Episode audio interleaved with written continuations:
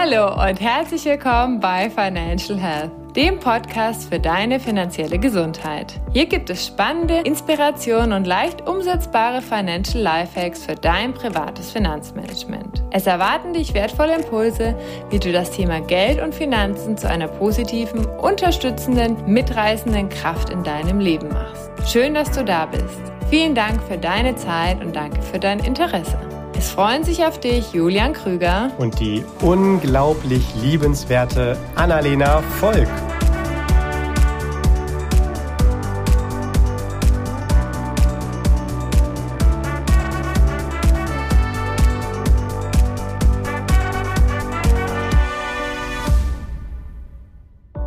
Und in dieser Folge geht es um die größten Finanzirrtümer. Lieber Julian, du bist ja ein erfolgreicher Finanzexperte.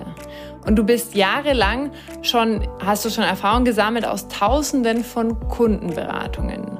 Und deine Kunden sind ja total begeistert davon, welche Tipps du ihnen für einen erfolgreichen Umgang mit Finanzen geben kannst. Und mit Sicherheit hast du in all den Jahren schon ganz viel erleben dürfen, zumindest das, was ich von dir gehört habe. Wahnsinn. Also lass uns doch in dieser Folge mal einen Blick auf die häufigsten und größten Fehler werfen, die du bei vielen Menschen im Umgang mit ihren Finanzen immer wieder angetroffen hast. Das machen wir, klar, sehr gerne sogar.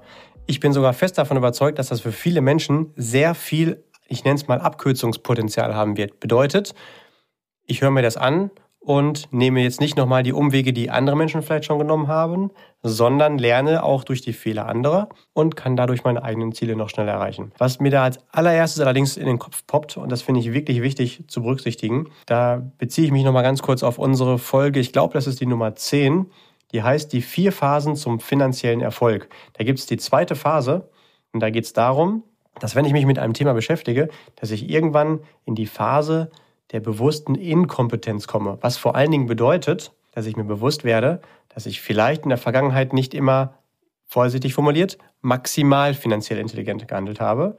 Was dann aber super wichtig ist, dass ich mich selbst eben nicht für dumm erkläre und sage, oh Mensch, was habe ich denn damals gemacht? Und sage, boah, jetzt habe ich alles verkehrt gemacht und äh, das wird eh nie was mit mir, sondern dass ich erstmal in die Haltung gehe, dass ich lieb mit mir bin und weiß, dass ich auch damals mit der allerbesten Absicht gehandelt habe. Ich habe nicht bewusst irgendwelche Fehler gemacht. Das war also keine Absicht. Und by the way, ich mag auch die Haltung, niemand kann einen Fehler machen. Denn machen ist etwas Proaktives und Zielgerichtetes. Und das ist ja beim Fehler nicht der Fall. Das habe ich ja nicht absichtlich gemacht. Wenn ich das wirklich vorhabe, einen Fehler zu machen, dann kann man sich sogar fragen, ob es ein Fehler war, weil dann war es ja beabsichtigt und damit war es auch ein Erfolg. Ich habe erfolgreich etwas nicht clever gemacht. Also eigentlich gibt es die Redewendung, einen Fehler machen nicht. Entweder es ist etwas entstanden, was vielleicht mit dem Wissen von heute nicht besonders clever oder intelligent war. Oder ich habe etwas absichtlich nicht perfekt gemacht. Und damit war es aber auch kein produzierter Fehler.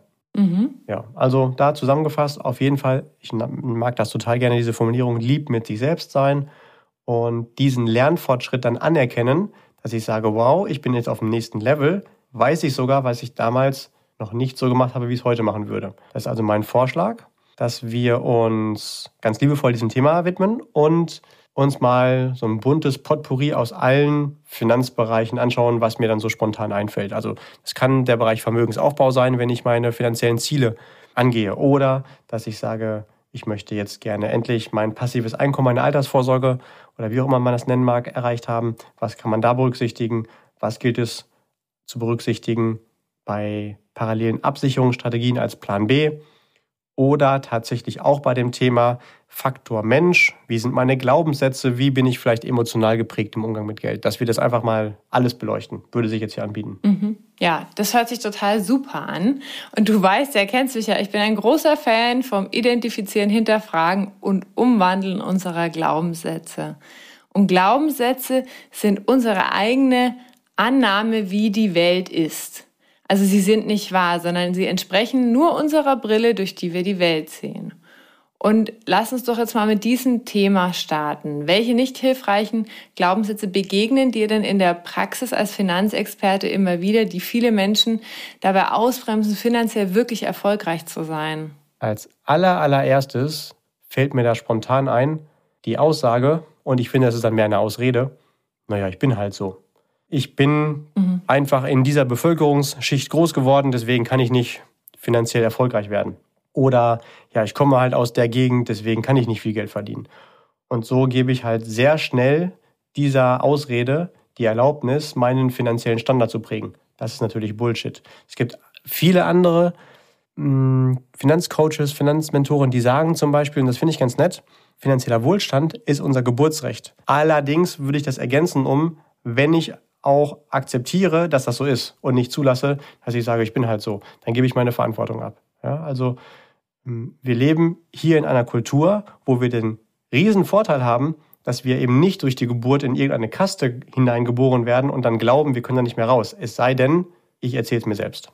Mm, guter Punkt, ja. Ja, das ist eher, e, echt eher so ein Ausredenglaubenssatz, ne? Mm, ja, auf jeden Fall. Vielleicht, um mich davor zu schützen, zu erkennen, in Wirklichkeit habe ich einfach nur keinen Bock darauf oder bin zu faul oder ich glaube, ich verstehe es nicht. Also das ist wahrscheinlich eher was Vorgeschobenes. Da lohnt es sich auf jeden Fall mal zu gucken, was steckt dahinter. Ein mhm. weiterer Glaubenssatz könnte dann zum Beispiel auch sein, dass ich sage, bei meiner Geldanlage, ist jetzt ein ganz anderes Thema, naja, Hauptsache das Geld wird nicht weniger. Hauptsache ich mache keine Verluste.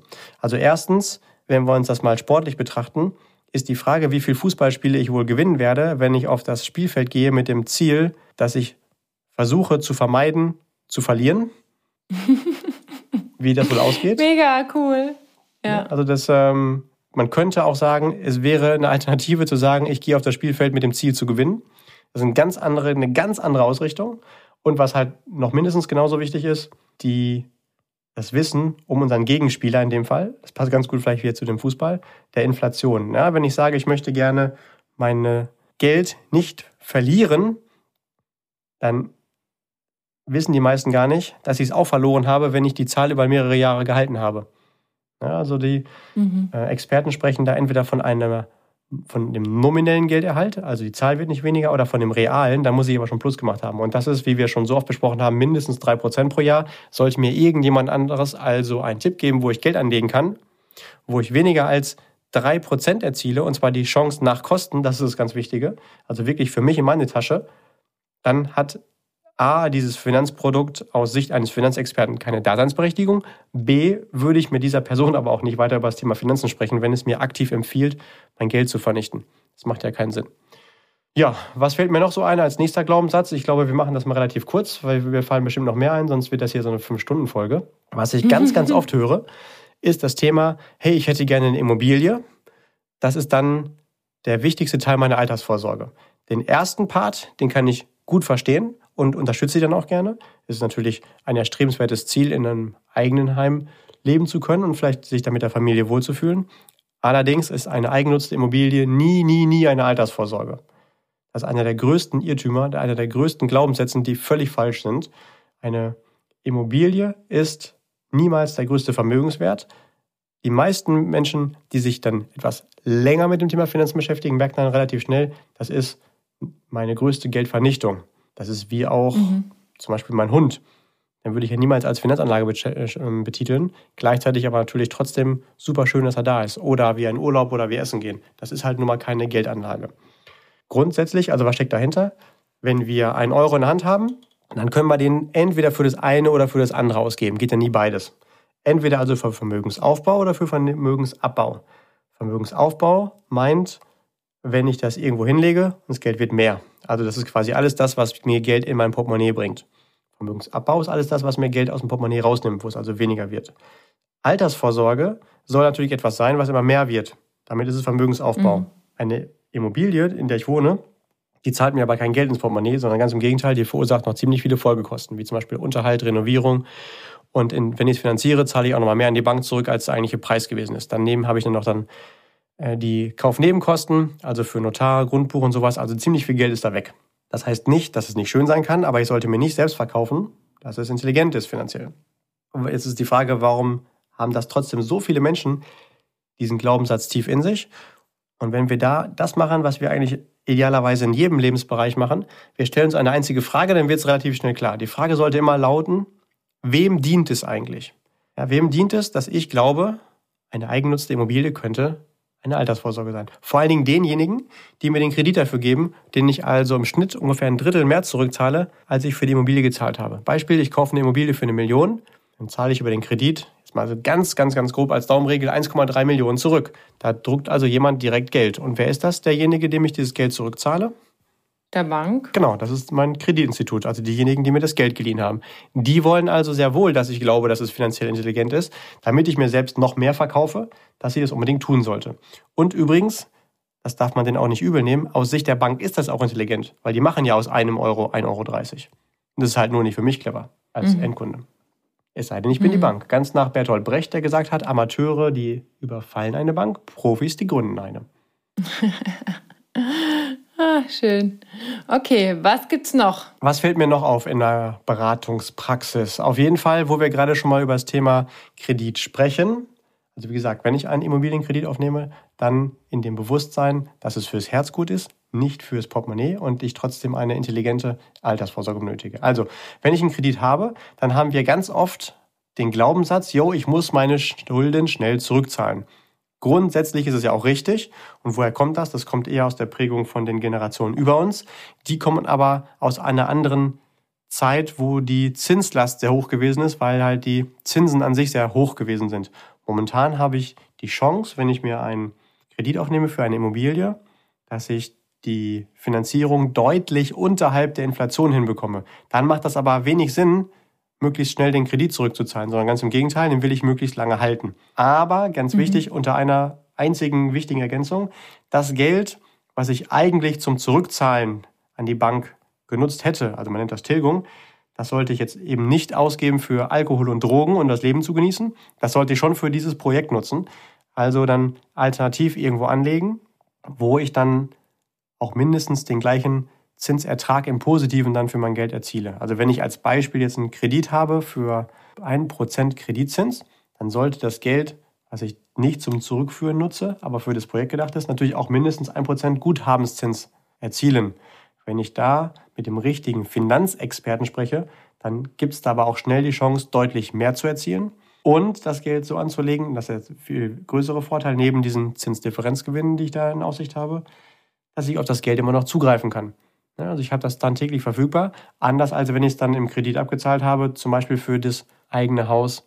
Dann kann ich ja, wenn ich mal unvorhergesehen Geld brauche, nicht sagen, oh, ich verkaufe mal schnell das Badezimmer, weil ich schnell 30.000 Euro für ein neues Auto brauche, was eben kaputt gegangen ist. Oder die Aliens drauf gelandet sind, was auch immer. Also so Dinge, die wir halt nicht vorhersehen können. Also mhm.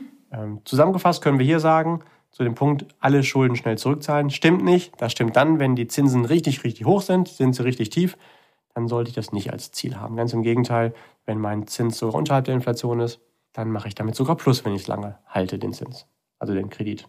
Mhm. Gut, und da fällt mir noch was ein, wo wir beim Thema Kredit sind. Die Haltung, ah, wenn es finanziell nicht so gut läuft, dann nehme ich halt zur Not einen Kredit auf. Oder ein sehr, sehr ähnlicher Glaubenssatz, ah, jetzt muss ich mir schnell einen Kredit aufnehmen. Nee, das muss niemand. Das musst du höchstens dann, wenn du vorher dein privates Finanzmanagement nicht so richtig gemanagt hast. Wenn das eine Option ist, dass du die ziehen kannst, dann verspreche ich dir, du wirst sie auch immer ziehen und du gibst ein Stück weit Verantwortung vorher ab, vorher dich so aufzustellen, dass wenn mal irgendwas Komisches passiert, dass du dann handlungsfähig bist, zum Beispiel, weil du immer etwas Geld als Liquidität an die Seite gelegt hast und auch immer deinen Vermögensaufbau vorangetrieben hast. Warum sagt man das ganz oft? Dann nehme ich mir halt einen Kredit auf, damit ich das gesamte Geld, was heute reinkommt, mir verkaufen kann, das halt heute schon, halt heute schon auszugeben für die Dinge, auf die ich gerade Lust habe, wie zum Beispiel Urlaub, Eis essen, Essen gehen, Party und Co. Das ist ja auch wichtig, nur sollte ich eben nicht alles dafür ausgeben. Nochmal ein ganz kleiner Wink mhm. zu unserer Folge Kontensystem. Du bist aber halt, du meinst jetzt aber auch gerade in dem Kontext Konsumschulden, ne? Oder ein Kredit für Konsum. Ja, genau, Konsumschulden. Ähm, ne? In dem Fall so ein Konsumentenkredit meint, oh Mensch, mein Auto ist kaputt, jetzt muss ich halt schnell einen Kredit aufnehmen für ein neues Auto oder für ein Fernseher oder für die Waschmaschine und solche Dinge, genau. Mhm. Aber so viel Geld, also für alle die Dinge, die ich im Leben benutze, meine Spielzeuge, gilt die ganz einfache Regel, kauf dir nur die Dinge, die du doppelt bezahlen könntest. Wenn du ein Auto für 100.000 Euro kaufst, dann solltest du auch eins für 200.000 kaufen können. Also du hast 200.000 liegen, damit du die 100.000 kaufen kannst, weil es kann ja sein, du fährst damit morgen in den Graben, dann kannst du direkt ein neues kaufen. Wir sind aber mhm. oft dazu verführt, besitze 100.000 und kaufe mir direkt ein Auto für 150.000, weil es natürlich noch cooler ist als eins für 100.000, sage ja gut, den Rest den finanziere ich halt. Aber wenn das dann kaputt ist, dann habe ich halt gar kein Geld mehr und spätestens dann muss ich einen Kredit über 150.000 aufnehmen. Und aus dieser Spirale kommt man nicht mehr so einfach raus. Okay, nächster. Nächster, okay. Was ich auch ab und an immer wieder höre, ist der Glaubenssatz, naja gut, ich lebe ja halt heute oder nur heute und deswegen gönne ich mir halt mal was. Das ist ja auch wichtig und ich sollte auf jeden Fall auch den Moment heute genießen. Gleichzeitig wissen wir aber auch, dass wir halt die meiste Zeit vom Rest unseres Lebens in der Zukunft verbringen werden und es nicht verkehrt ist, wenn wir dann auch so ein bisschen Geld zur Verfügung haben. Das heißt, ich lege heute einen kleinen Teil an die Seite für die Dinge, die mir in der Zukunft wichtig sind, so wie ich mich heute darüber freue, wenn ich auf mein Konto gucke und sage, juhu, da ist ein bisschen Geld und ich kann mir irgendwas gönnen. Aber es geht ja nur, wenn ich auf dieses Geld als Sparleistung in der Vergangenheit verzichtet habe. Und in der Zukunft mhm. ist es auch so. So wie die Eichhörnchen auch, die finden halt irgendwo das ein oder andere Nüsschen. Ein paar mampfen sie sofort und ein paar verbuddeln sie auch. Denn die wissen auch, wenn ich alle auf einmal essen würde, dann habe ich heute auch Bauchschmerzen. Und wer weiß, mhm. wann halt der nächste Winter kommt. Und jetzt mal ganz im Ernst, also niemand würde doch von sich behaupten, ja, die Eichhörnchen, die sind clever als wir selbst. Also wenn die das machen, dann können wir das auch. dann gehen wir gerne mal in einen anderen Bereich, was ab und an auch als Glaubenssatz zu hören ist. Da kommt dann die Aussage, Aktien sind risikoreich.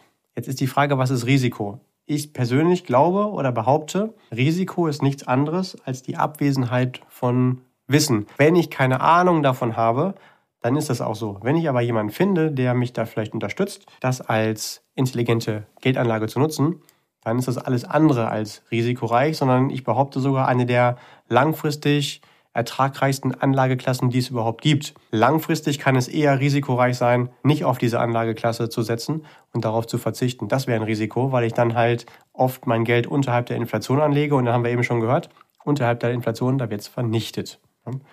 Denn äh, Aktien haben den gigantischen Vorteil, dass es einfach nur die Möglichkeit ist, dass ich mich selbst an die Motivation von Unternehmensgründern andocke mit dem Ziel, mit, dass die mit ihrem Geschäftsmodell etwas für die Menschheit produzieren oder anbieten, was für alle einen Mehrwert bietet. Und alle die Menschen, die ein Geschäftsmodell gegründet haben oder betreiben, haben das Ziel zum einen, ihre Produkte und Dienstleistungen anzubieten, zum anderen aber auch damit Gewinne zu erzielen. Und an dieser Gewinnerzielungsabsicht, da kann ich mich einfach dann dementsprechend kostenlos dran koppeln und weiß ja, dass die Menschen, die das betreiben, nicht das Ziel haben, absichtlich das Geld der Anleger zu vernichten. Ganz im Gegenteil, die wollen das voranbringen und das Unternehmen groß machen, erfolgreich machen.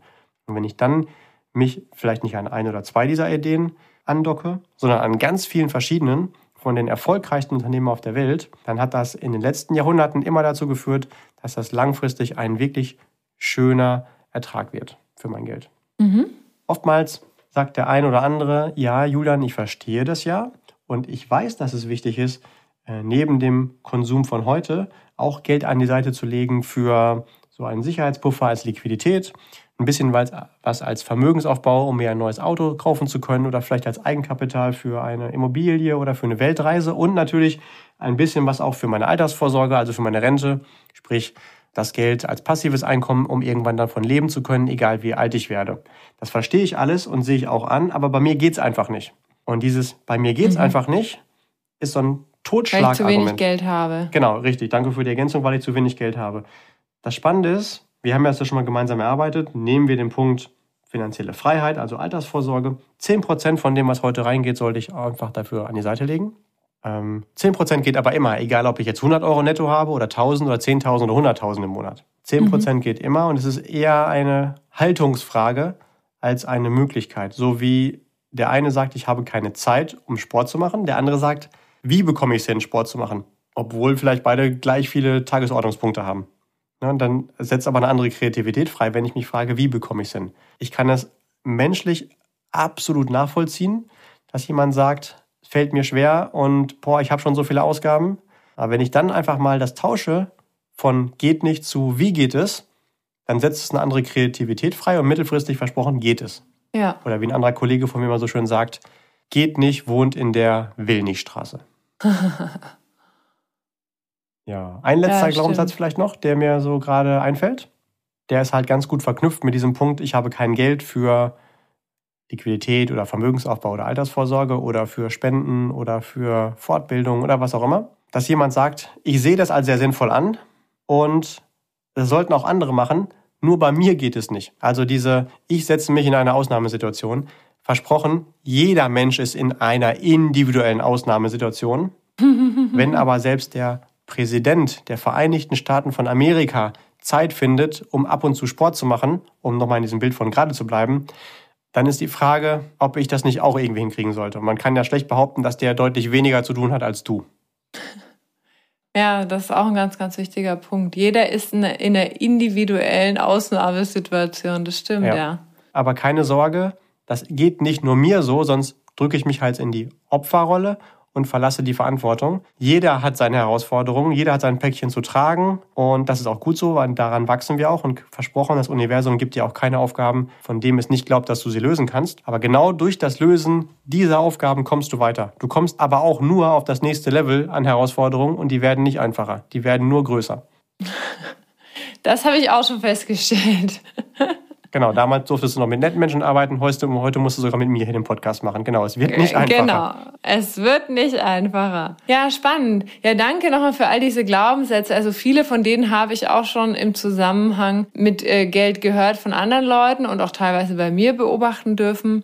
Was kann denn jetzt jemand tun, deiner Meinung nach, wenn er diese austauschen möchte? Meiner Meinung nach ist das Wichtigste und Erste erstmal, dass du dir selbst gratulierst und sagst, boah, Glückwunsch, du hast gerade erkannt, du hast einen Glaubenssatz am Start, weil meistens sehen wir das ja nicht. So wie ein Fisch mhm. sich gar nicht bewusst ist, dass es Wasser gibt. Das ist für den ganz normal. Erst wenn du da aus dem Wasser rausgehst, merkst du, oh, es gibt Wasser und es gibt Luft. Das ist also das Allerwichtigste, sich bewusst zu werden. Das war einfach nur ein Glaubenssatz und dann auf die Schulter zu klopfen, wie geil, dann kann ich ihn auch umprogrammieren. Jetzt mal nur die Kurzversion dazu. Als allererstes könnte man sich fragen, welchen Nutzen, also welchen Vorteil ziehe ich denn bisher aus diesem Glaubenssatz? Denn der hat ja einen Grund, dass er da ist. Und dass ich die Bedürfnisse, mhm. die dahinter stecken, auch erstmal sehe und annehme und respektiere und vielleicht so bildlich auch mal in den Arm nehme. Das nimmt ganz schön Druck raus. Es geht also nie darum, immer gegen etwas zu gehen, sondern das, was auch da ist, zu akzeptieren und mitzunehmen auf die Reise. Du kannst niemals etwas verstecken langfristig, auch psychologisch nicht. Mhm. Und dann könnte man sich als nächstes fragen, Mensch, dieser Glaubenssatz, den möchte ich jetzt vielleicht abändern oder so nicht mehr mit mir mittragen. Was würde es mich denn kosten, wenn ich den weiter behalten würde? Und du baust da Druck auf, indem du dann einen Forecast vor deinem inneren Auge in die nächsten Jahre machst. Und malst dir ruhig mal auch das Worst-Case-Szenario aus. Also im schlimmsten Fall in zehn Jahren, was würde das bedeuten? Was kostet mich das? Und mit Kosten meine ich jetzt weniger das finanziell, das auch in diesem Zusammenhang, aber ich meine, was kostet mich das emotional? Und wenn du dann das wirklich aufbläst und in dir fühlst, dann merkst du irgendwann, boah, das will ich auf gar keinen Fall, diese Kosten sind mir viel zu hoch und es fällt dir viel einfacher, das hinterher zu switchen. Dann kommst du direkt in das Nicht mehr wollen. Das entsteht dann automatisch. Und wenn das entstanden ist, dieses Nicht mehr wollen, da will ich auf gar keinen Fall hin, dann kannst du es umprogrammieren. Was beim Umprogrammieren übrigens ganz wichtig ist, dass du es positiv formulierst. Also nicht, ich will nicht mehr fett sein, dann ist nämlich der Fokus immer noch auf Fett, sondern dass du sagst, hey, ich möchte gerne so schlank und sportlich wie Annalena sein. Dann hast du halt mhm. dementsprechend eine positive Motivation. Gut, an dich kommt jetzt keiner ran, aber ähnlich halt, ne? mit so einem kleinen Abschlag schon. Genau, und jetzt mal auf eins dieser Fachthemen bezogen, der Glaubenssätze. Hast du da ein Beispiel äh, zum Umprogrammieren? Das ist aber schön direkt von dir abgelenkt. okay, machen wir auch. Okay, alles klar. Also, ähm, wir haben ja eben zum Beispiel den Glaubenssatz gehört, eine Immobilie ist auf jeden Fall meine Altersvorsorge. Haben wir schon gehört? Kognitiv hergeleitet, so richtig clever ist das nicht. Jetzt könnten wir uns aber erstmal fragen, Annalena, wenn ich mir erzähle, meine Immobilie ist meine Altersvorsorge, welcher Vorteil könnte denn für mich dahinter stecken, wenn ich das so programmiere?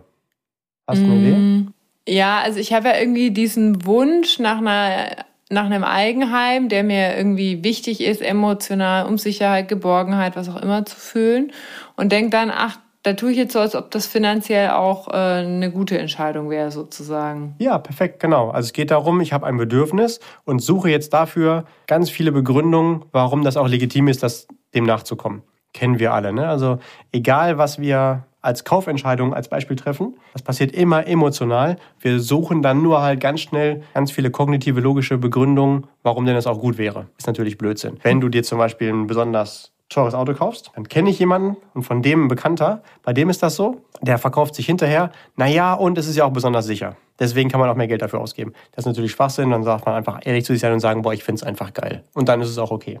Ja. Okay, also Immobilie ist Altersvorsorge. Diesen Glaubenssatz wollen wir jetzt tauschen, weil wir gemerkt haben, ich verkaufe mir auf der kognitiven Seite, es wäre finanziell intelligent, was es aber nicht ist, einfach um diesen emotionalen Wunsch zu bekommen. Welches Bedürfnis hinter diesem Verkaufen an mich selbst könnte denn dahinter stecken? Ja, ich will ja die Geborgenheit haben. Genau, du möchtest so ein kleines Paradies für da, dich und deine Familie dann halt dementsprechend haben. Genau.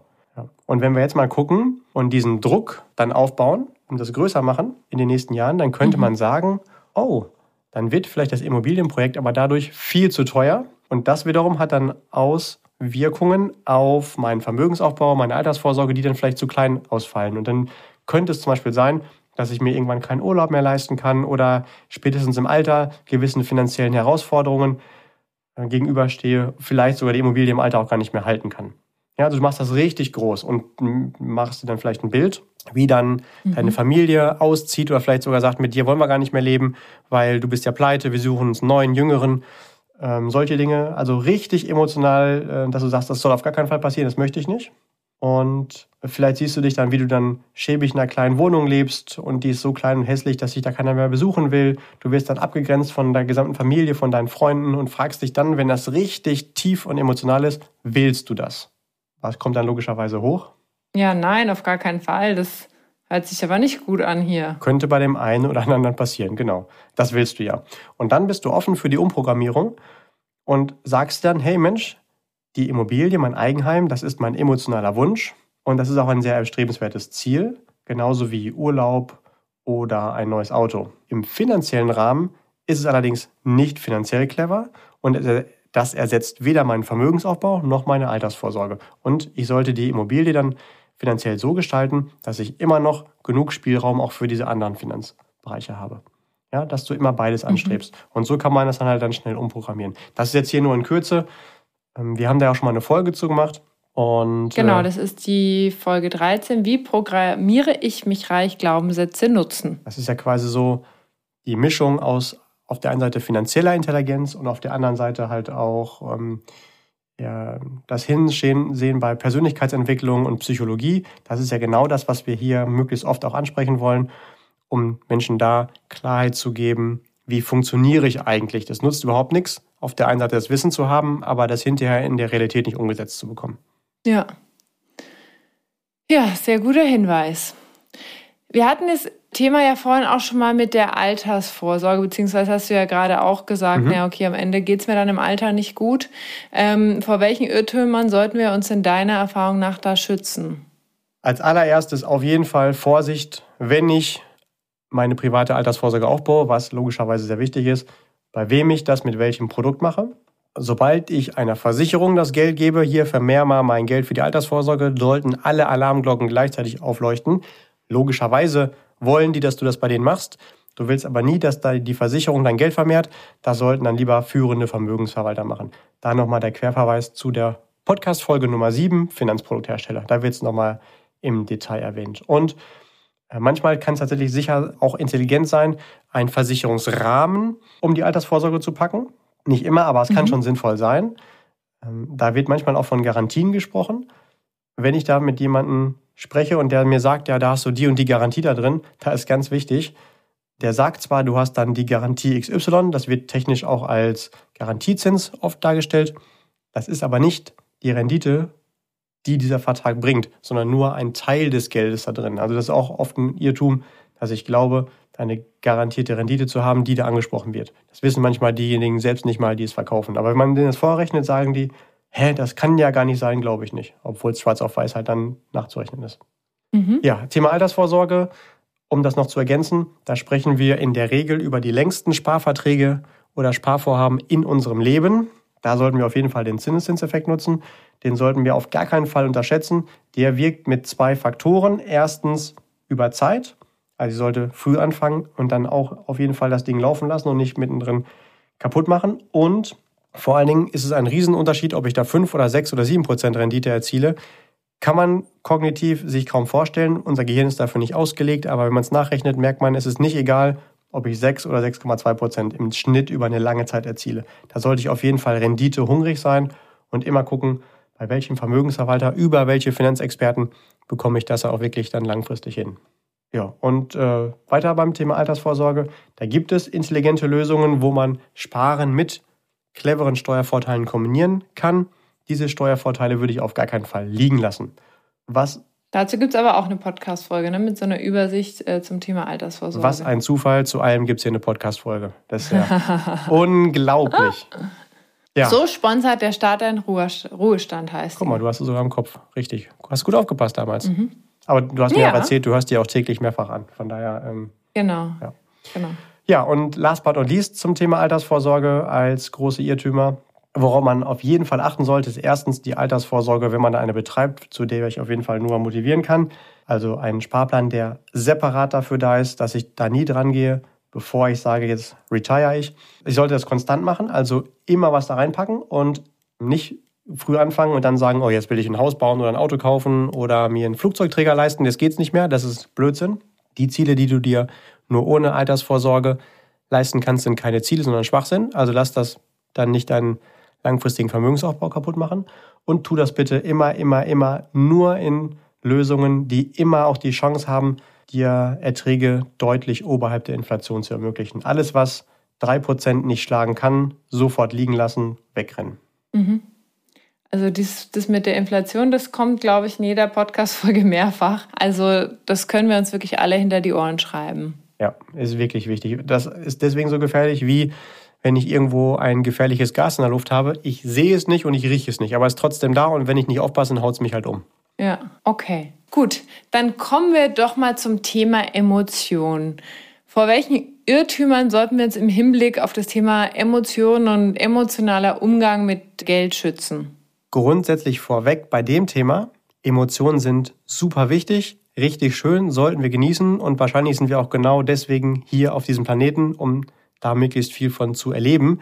Es ist bloß nicht einfacher, finanziell erfolgreich zu sein, wenn wir uns davon unseren Emotionen leiten lassen. Ich muss also lernen, in welchen Lebensbereichen sind die gut, wie zum Beispiel Hobby, Freundschaft, Partnerschaft, Familie, Urlaub, Haustiere, all diese Dinge. Und wo sind sie eher hinderlich, wie zum Beispiel Karriereplanung, ähm, erfolgreicher Umgang mit Geld, äh, bei einer Operation, da kann der Arzt auch nicht sagen, oh, jetzt habe ich gerade mal Lust. Nee, Herz machen wir heute nicht, heute machen wir mal Leber. Das ist ja Blödsinn. Ne? Also da muss ich genau wissen, wo gehören sie nicht hin. Wenn ich Emotionen im Thema Geld allerdings mich leiten lasse, also das quasi der innere Chef ist, der die Entscheidung trifft, dann geht's in die Hose garantiert. Spätestens dann, wenn ich mal mit schwankungsintensiveren Produkten unterwegs bin und die mal etwas länger dann nach unten gehen, sage ich, bevor jetzt alles weg ist, steige ich lieber aus. Und versprochen, genau dann, wenn du es tust, kommt jemand anderes, der unemotional intelligent zugreift und sagt, ha, wenn du jetzt da auf diesen günstigen Kursen rausgehst, da steige ich gerne ein. Weil, wenn du rausgehst, kannst du nur rausgehen, wenn irgendjemand anderes es ja aufnimmt. Also auch tiefe Kurse mhm. kommen nur zustande,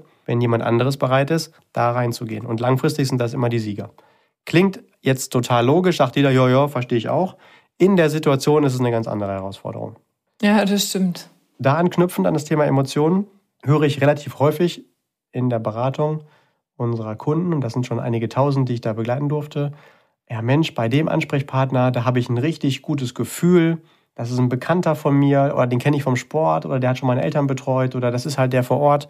Äh, also mein Bauchgefühl sagt mir da alles gut. Das gehört hier genauso wenig hin. Das ist auch so ein Punkt Emotionen. Also nur weil der Bankberater oder der Versicherungsvertreter oder wer auch immer der netteste Mensch von nebenan ist, sagt das überhaupt nichts über seine Kompetenz aus. Das eine muss man ganz klar vom anderen trennen. Da sollte man sich fragen, zum Beispiel, welche Ausbildung hat er genossen, auf welche Produkte, auf welche Breite kann der ganz grundsätzlich zurückgreifen, wie sieht er ähm, finanziell privat aus, also ist er da finanziell ein Vorbild, steht er da, wo ich gerne hin möchte. Solche Fragen sollte ich mir da eher stellen. Das ist natürlich alles kognitive, weniger emotional, aber nur so kann es funktionieren. Übrigens ist das genau das Gegenteil wenn man so ein bisschen hinter die Kulissen schaut, wie die gesamte Finanzindustrie eigentlich möchte, wie wir da vorgehen und wie sie ihre Marketingstrategien aufbaut. Ne? Die sagt immer, hey, ich bin Mr. Nice Guy und sympathisch und da kannst du dich auf mich verlassen. Warum?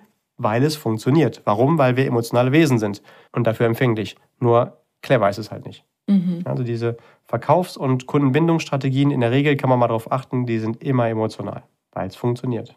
Ja, Thema Emotionen und größte Herausforderung, größte Irrtümer. Auf jeden Fall auch ganz wichtig, dass wenn ich den Beweis dafür haben möchte, dass eine Entscheidung vielleicht schlecht war und nicht funktioniert, dann habe ich natürlich eine selektive Wahrnehmung, lege den Fokus auf die Dinge, die wirklich nicht funktionieren und sage dann, siehst du, habe ich ja gleich gewusst, ich stoppe das mal lieber wieder. Ja? Also wenn ich dem Thema Finanzen oder einem bestimmten Part daraus von Anfang an eine negative Energie gebe, oder auch diesen Stempel drauf gebe, darauf habe ich keine Lust oder ich will das vermeiden, dann wird es halt nicht funktionieren. Das kannst mhm. du dir so vorstellen wie beim Zahnarzt. Entweder du gehst dort gerne hin und regelmäßig und gemeinsam arbeitet ihr daran, dass nie was passiert, also eher präventiv. Oder du gehst dort nur, nur dorthin, wenn es weh tut. Und wenn du spätestens zwei, dreimal beim Zahnarzt gewesen bist, erst dann, als es weh tat, dann ist deine Programmierung ganz klar emotional, boah, Zahnarzt tut weh. Das gehört aber eigentlich gar nicht zusammen. Du hast die Programmierung draufgegeben. Und wenn du möchtest, dass das Thema Finanzen leicht und erfolgreich für dich ist, solltest du es nicht so weit kommen lassen, sondern lieber regelmäßig daran arbeiten, entweder selbst oder in Zusammenarbeit mit einem Profi, der dich da unterstützt. Und bitte nie den Fokus darauf geben, was nicht geklappt hat, sondern immer die selektive Wahrnehmung auf das, was gut läuft, um dich zu programmieren. Es läuft und du gehst weiter voran. Ne? Also nicht Fokus negativ, auch idealerweise nicht Fokus neutral, immer Fokus auf positiv. Und nimm mhm. einfach die tollen Dinge, die Erlebnisse, die ich dahin führen, wo du hin gerne möchtest, selektiv überproportional wahr. Das ist dann, das ähm, führt dazu, dass du dich selbst überzeugst, dran zu bleiben und langfristig dann auch deine Erfolge feiern zu können. Lass dich da kurzfristig nicht von irgendwelchen Dingen, die nicht funktioniert haben, ablenken. Wenn du irgendwo einen erfolgreichen Menschen siehst, egal in was, dann wird er dir tausende von Dingen erzählen können, was alles nicht funktioniert hat. Der hat bloß nicht den Fokus darauf gelegt, weil sonst hätte es ihn aus dem Plan gerissen, den Erfolg zu erreichen. Und er wäre niemals erfolgreich gewesen. Also jeder erfolgreiche Mensch legt selektiv die Wahrnehmung auf das, was gut läuft. Mhm. Das war auch nochmal mega aufschlussreich. Also eigentlich ist es hier ein, so ein rundum Persönlichkeitsentwicklungsfolge heute. Hey, und das sogar ähm, noch for ähm, free. also, lieber Listener, trag's gerne weiter. Wenn du da irgendwie für dich einen Mehrwert oder Vorteil rausziehst, verteil's gerne unter deinen Freunden und in deiner Family und bei deinen Kollegen. Ja. Vielleicht haben die auch was davon. Ja, das stimmt. Du hattest vorher noch das Thema Vermögensaufbau erwähnt. Was sind denn da die häufigsten Fehler oder Irrtümer, die bei Menschen so ja, kursieren, die Menschen machen? Ganz oben steht da der Favorit, ha, wenn ich gerade Geld brauche, dann nehme ich mir einfach das, was ich bisher angespart habe. Kann ich verstehen, weil man sagt, dafür habe ich es ja gemacht. Bloß sollte ich nicht alles, jetzt mal so ganz bildlich gesprochen, platt machen, was ich aufgebaut habe. Denn dann nehme ich dem Rest des Geldes die Chance, dass es weiter für mich arbeitet und für das nächste Ziel in der nächsten Zukunft dann dementsprechend noch zur Verfügung steht. Also ich sollte bei meinem Vermögensaufbau budgetieren, so Unterplankonten bauen.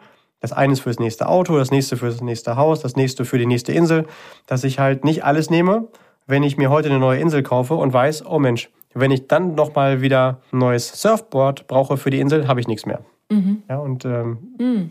wenn ich halt immer, das ist so ein bisschen wie wenn du Auto fährst, Vollgas, und dann voll bremsen, Vollgas, voll bremsen, Vollgas, voll bremsen. Du brauchst eine irrsinnige Energie und kommst nirgends an und wunderst dich, aber ich fahre doch mal mit Vollgas. Warum brauche ich denn länger als jemand, der da so durch die Gegend cruist? Warum? Weil er es intelligent und weitsichtig macht. Mhm. Weil du halt dann Also es wäre wie mit Tempomat fahren, so ein bisschen eingestellt, System und. Genau. okay. Danke für das Bild, genau. Und du musst dich halt, also tatsächlich ist mit Tempomat fahren langfristig effizienter und günstiger und du kommst weiter. Mhm. Ja. Ein Punkt beim Vermögensaufbau, der mir auch immer wieder auffällt, ist damit auf jeden Fall verbunden. Du kannst entweder schulschlau sein oder straßenclever. Schulschlau bedeutet, du liest ganz viele Foren, schaust dir irgendwelche Internetberichte an und jeder hat ja irgendwie eine Meinung und einen besonderen Tipp und genauso funktioniert's. Das Problem bei diesen Tipps ist, die sind meistens genau zwei Tage alt, jetzt mal übertrieben gesagt, ne, wenige ähm, Monate oder Jahre, haben sich überhaupt nicht seit Jahrzehnten bewiesen und rückwärts betrachtet über die relativ kurze Periode wären die auch richtig gewesen. Nur sie funktionieren halt nicht langfristig. Straßenclever bedeutet zu wissen, yo, jetzt haben wir Hochsommer, es wäre cleverer, nackt oder nur mit Badehose rumzurennen. Du sagst aber, ich habe trotzdem mein T-Shirt und meine Hose an, weil ich weiß, im Schnitt über die gesamte Jahreszeit komme ich damit weiter. Obwohl es in diesem Moment mit der Badehose oder Bikini oder gar nichts trotzdem angenehmer wäre. Mhm. Ja, also die, diese kurzfristigen Hypes alle mitzunehmen. Das kann zum Beispiel sein, jetzt arbeite ich nur noch mit ETFs oder nur noch mit Beteiligungen. Ähm, oder dann gab es in der Vergangenheit mal solche Geschichten, da spricht heute keiner mehr drüber, aber das war damals gehypt und ab jetzt nur noch das. Das waren Zertifikate oder Edelmetallsparpläne. Ganz, ganz früher waren es übrigens mal Tulpen. Das war der, der erste Hype, das ist aber schon ewig her. Tulpenzwiebeln im Konkreten. Äh, vielleicht ist in der Zukunft irgendwie nur noch Robo-Advisor, künstliche Intelligenz, irgendwie sowas. Also regelmäßig wird von irgendwelchen schulschlauen Leuten irgendeine Sau durchs Dorf getrieben. Aber die wirklich straßencleveren, die wissen, ja, auch das geht vorbei, lass die mal. Ich mache mein, in Anführungszeichen, etabliertes, langweiliges, aber das funktioniert halt auch langfristig. Jedes Mal mm, halt zu sagen, okay. ich weiß es jetzt aber besser spart ja auch viel mehr Energie, oder? Welchen ja nicht bei jeder Sau reagieren muss und so, was bedeutet das jetzt, mich einarbeiten und so weiter. Es ist genau dieses Vollgasbremsen, Vollgasbremsen, Vollgasbremsen. Mhm. Dann lieber etwas, ja, was halt vernünftig rollt. Und da solltest du halt ähm, mit den Experten arbeiten, die einfach auf das zurückgreifen können, was sich über Jahrzehnte, teilweise über Jahrhunderte schon bewährt hat. Und warum bewährt sich das? Weil dahinter die Psychologie der Menschen steht. Also letztendlich ist ja das Ergebnis von dem, was wir ja so um uns herum haben, immer nur unsere Psychologie. Und wenn man das einmal verstanden hat und auf diese ganz, ganz langfristigen Trends ähm, oder Bewegungen, die sich auch nie ändern, setzt, dann kann man damit halt langfristig richtig gut fahren. Mhm. Genau. Damit zusammenhängt, das passt vielleicht ganz gut zum Thema Vermögensaufbau und diese Trends. Ganz oft überschätze ich völlig, was ich halt durch diese kurzfristigen Effekte erreichen könnte. Das klappt nämlich in der Regel nicht. Aber ich unterschätze halt auch, was diese langfristigen Effekte dann haben könnte. Das ist nochmal eine ganz gute Zusammenfassung. Kurzfristig will ich viel zu viel, langfristig glaube ich nicht dran, andersrum sollte es sein. Einfach auf langfristige Effekte vertrauen. Und dann einfach Augen zu und nächstes Projekt. Mhm. Und spätestens dann, wenn Tipps kommen von denjenigen, die selbst hinterfragenswert finanzerfolgreich sind oder ganz frisch damit unterwegs sind. Das hast du schön formuliert. Finde ich, ist immer eine Herausforderung. Ja, also ich kenne Menschen, die äh, haben mir vor zwei Jahren gesagt, das und das musst du jetzt machen, ganz frisch in der Branche und das keine Ahnung davon, aber ich glaube daran und heute guckt man, sind sie Taxifahrer. Also hör, das hat ja richtig gut funktioniert. Hast du damit dann Taxi-Imperium aufbauen können, ne? Mhm, schon klar. Mhm. damit zusammenhängt auch ganz oft diese Aussage, ja, das stimmt zwar alles, aber glaub mir, dieses Mal ist wirklich alles ganz, ganz anders. Ja? Also spätestens dann, wenn etwas ganz krass gegen die großen goldenen Regeln langfristig erfolgreichen Vermögensaufbaus verstößt, wenn es dagegen geht, dann wird es langfristig nicht funktionieren. Aber es gibt immer wieder diese Newbies, die meinen, die Welt wäre jetzt komplett anders neu und hätten sie noch besser verstanden als alle diejenigen, die da schon so lange mit unterwegs sind. Das ist ähm, immer wieder das Gleiche mit den Booms und den entsprechenden Drawdowns, also wenn es danach richtig runtergeht. Das sind die Ergebnisse von Emotionen. Also sobald wir uns da irgendwie emotional zu stark packen lassen, wird es hochwahrscheinlich nicht funktionieren. Und ich will ja mit einer extrem hohen Wahrscheinlichkeit meinen finanziellen Erfolg und nicht hochspekulativ.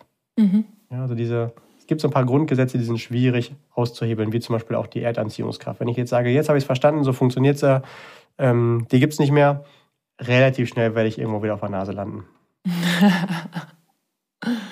Letzter okay. Punkt zum Thema Vermögensaufbau, bevor wir irgendwie hier unsere Listener zu sehr in die Tiefe langweilen ganz, ganz langfristig, wenn wir über die Wirtschaft sprechen, über Finanzmärkte, dann tendieren die nach oben zu gehen. Dazwischen haben wir aber Wellenbewegungen. Und da gibt es Menschen, die sagen, ah, langfristig ist alles doof und es geht alles nach unten und wir sind sowieso alle tot. Das mit dem Tod stimmt zwar, aber davor passiert auch Leben. Ja? Und wir sterben ja nur an einem einzigen Moment im Leben, aber 99,9 Prozent der Zeit sind wir halt lebendig und da wollen wir vorwärts kommen, das Leben genießen und uns weiterentwickeln. Und wenn ich jetzt als Pessimist auf diese 0,0001 Prozent Momente, wo ich sterbe, setze, dann werde ich halt langfristig wahrscheinlich kein glückliches Leben führen und finanziell auch nicht besonders erfolgreich sein. Diese Menschen, die auf alles ist doof und alles geht runter setzen, die nennt man an den Finanzmärkten auch die Bären also die Pessimisten. Und wenn mhm. ich derjenige bin, der langfristig darauf setzt, dass es runtergeht, das kann man auch, um damit Geld zu verdienen, werde ich aber langfristig wahrscheinlich nicht erfolgreich sein. Also es gibt keine einzige entwickelte Wirtschaft oder irgendwelche Finanzmärkte, die langfristig, ganz langfristig nicht nach oben tendiert haben. Also wenn ich also zu lange in meinem Bärenwinterschlaf bin, dann wird es nicht funktionieren. Also es ist auch so eine Grundhaltung. Glaube ich daran, dass ein Progress, eine Entwicklung passiert, oder bin ich halt der absolute Pessimist? Und übrigens mhm. würde ein Pessimist von sich niemals sagen, ich bin Pessimist. Er würde wahrscheinlich eher sagen, ich bin Realist oder ich bin ein Optimist mit Erfahrung. Das ist aber natürlich auch wieder nur ein Glaubenssatz. Ja, also kämpfe da nicht gegen die Kräfte, die es gibt. Langfristig entwickeln sich die entwickelten Wirtschafts- und Finanzmärkte nach oben. Ach, schön. Ich glaube, das war, also für mich war das jetzt nochmal ein richtig guter Überblick über die ja, wichtigsten Punkte auch aus deiner Erfahrung. Und ich glaube, der ein oder andere hat sich da bestimmt an mehreren Stellen wiedererkannt. Ähm, fällt dir sonst noch irgendetwas auf, irgendwas, was jetzt nicht in diesen, sag ich mal, vier Blocks Glaubenssätze, Vermögensaufbau, Emotionen und Altersvorsorge drin war? Mich persönlich macht wirklich, wirklich traurig, wenn ich mir die Statistiken angucke, wie wir Deutschen als Gesamtheit unser Geld anlegen. Der mit Abstand größte Teil liegt mit am Abstand der geringsten Renditeaussicht. Das allermeiste Geld, was wir besitzen als Kollektiv, als Volkswirtschaft, liegt dort, wo es garantiert von der Inflation vernichtet wird. Wie sinnvoll das ist, kann man ja mal hinterfragen. Aber langfristig ist das halt keine Lösung. Ne? Also das ähm, Spannende ist, wenn man sich anschaut, das ist genau gegenläufig. Wie hoch ist die Renditeerwartung eines Produktes? Je höher mhm. die Renditeaussicht ist, desto weniger Geld von uns Deutschen liegt da. Also das ist traurig. Und genau deswegen bin ich hochmotiviert, möglichst vielen Menschen die Inspiration zu geben und die Impulse hier, zum Beispiel auch über diesen Kanal, über den Podcast, da mal drüber nachzudenken, ob das wirklich etwas ist, was sich lohnt, wenn man erst hart fürs Geld arbeitet und dann durch Effekte wie Inflation oder dann zusätzlich auch noch irgendwelche Produktkosten das Geld halt dann real und effektiv vernichten zu lassen. Das wäre sehr schade. Mhm. Ja, was könnten wir ja unter diesem Punkt, was gibt es sonst noch so zusammenfassen? Mein Lieblingsprodukt in Anführungszeichen der Finanzbranche ist definitiv der Bausparvertrag. Dazu gibt es ja auch eine spannende Folge. Das ist gleich die Folge 18, glaube ich, ne, ähm, unter dem Punkt unsere drei größten Finanzsünden. Nummer drei davon der Bausparvertrag. Das Ding gehört einfach nirgendwo bei irgendjemanden in den Ordner, weil es einfach keine Daseinsberechtigung hat. Wen das genauer interessiert, anhören die Folge. Und was fällt mir auch auf? Ich treffe immer wieder die gleichen Art von Menschen, die sagen, mein Geld soll auf jeden Fall, jeden Fall, jeden Fall, jeden Fall, jeden Fall, jeden Fall sicher sein. Also bitte eine über tausendprozentige Garantie. Irgendwann merken sie dann, ah, vielleicht ist das auch nicht die beste Orientierung und sagen dann, nee, jetzt dreht das komplett ins Gegenteil. Jetzt will ich auf jeden Fall mindestens 1000 Prozent Rendite und das pro Stunde. Also nur mhm. weil ich aus dem einen Extrem komme, heißt es noch lange nicht, dass das genaue andere Extrem als Gegenteil dann auch clever ist. Also da gilt es genau wie bei allen Dingen im Leben genau die goldene Mitte zu finden. Man sollte genau wissen, bei welchen Produkten ist an welcher Stelle eine Garantie super wichtig zum Beispiel beim Thema Altersvorsorge, wenn es darum geht, eine lebenslange Rente zu bekommen, dass ich da auch garantiert heute schon weiß, wie hoch ist denn der Umrechnungsfaktor für mein Guthaben. Das nennt sich dann zum Beispiel garantierter Rentenfaktor, von denen die meisten nicht mehr wissen, dass es sowas gibt in ihren Verträgen oder halt deswegen nicht davon wissen können, weil es nicht drin ist. Aber an ganz vielen Stellen sollte ich halt eben genau auf diese Garantie verzichten, wo sie nicht hingehört, damit mein Geld auch vernünftig arbeiten kann. So wie mir niemand garantieren muss, dass morgen die Sonne aufgeht. Weil wenn ich das System, in dem wir hier in unserem Universum leben, verstanden habe, zumindest so ganz grob, dann weiß ich, die Funktionsmechanismen und die Gesetze dahinter, die lassen es kaum anders zu, als dass morgen die Sonne aufgeht. Und wenn das nicht der Fall ist, ist es tatsächlich für mein Leben auch egal, weil dann ist es eh zu Ende. Ja, also dieses Verständnis mhm. dafür, wo eine Garantie notwendig ist und wo ich idealerweise darauf verzichte und sie mir nur verkauft wird, weil jemand anderes damit Geld verdient. Also ich sollte kurzfristig mhm. nicht bereit sein, zu spekulativ unterwegs zu sein, und nicht diese Brechzangenstrategie, also jetzt muss aber alles gehen, aber langfristig auch nicht alles nur in Watte packen. Und Wie du gesagt hast, der gesunde Mittelweg. Wie alles im Leben. Also Finanzen ist einfach das ja. ganz normale Leben. Warum? Weil es ja auch von Menschen ganz normal betrieben wird. Gemacht ist. Ja. Das ist nur das Ergebnis. Genau. Und wenn man das verstanden hat, dass auch die Finanzmärkte das Ergebnis von menschlichen Handeln sind und was treibt die an, die Emotionen, dann kann man halt dann da drüber stehen aus der Metaebene, oben drauf schauen und dann schön das für sich arbeiten lassen. Und, by the way, vielleicht noch als Ergänzung, das wirklich große Vermögen entsteht nicht, indem du mehr arbeitest, sondern indem dein Geld für dich arbeitet. Also wenn du dir die vermögendsten und reichsten Menschen, die es jemals gab auf diesem Planeten anschaust, dann ist dort immer das Geld dadurch entstanden, dass sie sich intelligente Gedanken gemacht haben und nicht indem sie noch mehr gearbeitet haben, weil 24-7 ist die Grenze. Ob das so erstrebenswert ist, wirklich so viel zu arbeiten, sei mal dahingestellt. Deswegen haben die finanziell erfolgreichen Menschen immer die Strategie, ich möchte neben dem, dass ich hart arbeite, vor allen Dingen, dass mein Geld intelligent und hart für mich arbeitet. Und wenn du das erstmal als Grundhaltung entwickelst, dann bist du auf einem sehr, sehr guten Weg, finanziell erfolgreich zu sein und ganz, ganz viele Fettnäpfchen im Umgang mit Geld sicher zu umschiffen. Okay. Ähm, ich fasse noch mal ganz kurz zusammen, wenn du magst. Sehr gerne. Ähm, wir hatten das Thema Glaubenssätze, also wirklich zu gucken, was denke ich zum Thema Geld, zum Thema Finanzen, aber auch zum Thema Altersvorsorge, zum Thema Schulden, also alles, was in diesem Zusammenhang oder auch zum Thema Erfolg und Ziele erreichen steht. Das einmal zu überprüfen, zu gucken, okay, dient mir das ähm, oder möchte ich eigentlich was anderes und wie kann ich diese Glaubenssätze dann verwandeln, auch einmal zu gucken, okay, wenn ich jetzt weiter das glaube, was passiert dann, also mich emotional auch mal in dieses Worst-Case-Szenario zu begeben. Da gibt's noch die Podcast-Folge Nummer 13, wie programmiere ich mich reich, um da tiefer einzutauchen. Dann das Thema Altersvorsorge, sich nochmal ganz in Ruhe anzugucken, was da wichtig ist, das Thema mit dem Garantiezins, den Zinseszins nicht zu unterschätzen und auch Steuervorteile nicht liegen zu lassen. Da gibt es auch noch eine Podcast-Folge zum Thema Altersvorsorge. Dann Emotionen das Thema Emotionen im Zusammenhang mit Geld, also sich da wirklich nicht so von der Emotion leiten zu lassen, sondern wirklich ähm, kognitiv drauf zu gucken, auch wenn was nach oben, nach unten geht, nicht sofort emotional rauszugehen, zu gucken, welcher Berater ist denn wirklich der richtige und nicht welcher ist mein Best Friend. Und die Frage, auf was fokussiere ich mich? Und dann beim Thema Vermögensaufbau, ähm, bin ich jetzt schulschlau oder bin ich straßenclever? Gibt es irgendwelche Dinge, die immer neu gehypt werden oder äh, hole ich mir Rat und Tipps vielleicht von Leuten, die gar nicht finanziell erfolgreich sind? Bin ich eher ein Pessimist im Hinblick auf das Thema Geld oder nehme ich einfach Geld, wenn ich es angespart habe? Also da auch nochmal zu gucken zum Thema Vermögensaufbau. Was habe ich denn da auch so für Muster oder springe ich dann immer gleich auf die schnellen neuen Sachen an? Genau. Also in diesem Zusammenhang wünschen wir euch einen sehr erfolgreichen Vermögensaufbau, auch dass ihr diese Finanzfehler so gut wie möglich vermeidet. Und auch wenn ihr euch ertappt, dann, wie Julian immer so schön sagt, liebevoll zu sein, zu sagen, ah, da lerne ich wieder, habe ich wieder was über mich gelernt und wie kann ich das jetzt verändern, weil wir sind alle Menschen und ähm, das passiert ja in allen Lebensbereichen, nicht nur im Thema äh, Geld und Finanzen, dass wir uns ertappen, ach, okay, das ist vielleicht nicht so dienlich für da, wo ich hin möchte und dann einfach zu gucken, okay, wie kann ich das verändern? Und wenn du diese Folge hilfreich fandest, dann teile sie sehr gerne mit deinen Freunden, deiner Familie und hinterlass uns eine Rezension auf iTunes, damit noch mehr Menschen diesen Podcast finden. Lieber Julian, deine letzten Worte zu dieser sehr, sehr spannenden Folge. Ich danke dir. Lieber Listener, vielen Dank für deine Zeit in dieser Folge. Danke für deine Aufmerksamkeit und ganz lieben Dank auch für dein Interesse. Ich wünsche dir immer die richtigen Erkenntnisse an der richtigen Stelle. Ich wünsche dir die passende Umsetzungsenergie, wenn du Dinge anpassen oder ändern möchtest. Und wünsche dir, dass du deine privaten Finanzen schnell und sicher auf das nächste Level bringst, um dann zu entdecken, wow, darüber kommt wieder ein Level und du dich stetig damit weiterentwickelst. Wenn ich dich dabei irgendwie unterstützen kann, dann lass es mich einfach wissen. Ich wünsche dir, lieber Listener, eine wunderbare Zeit.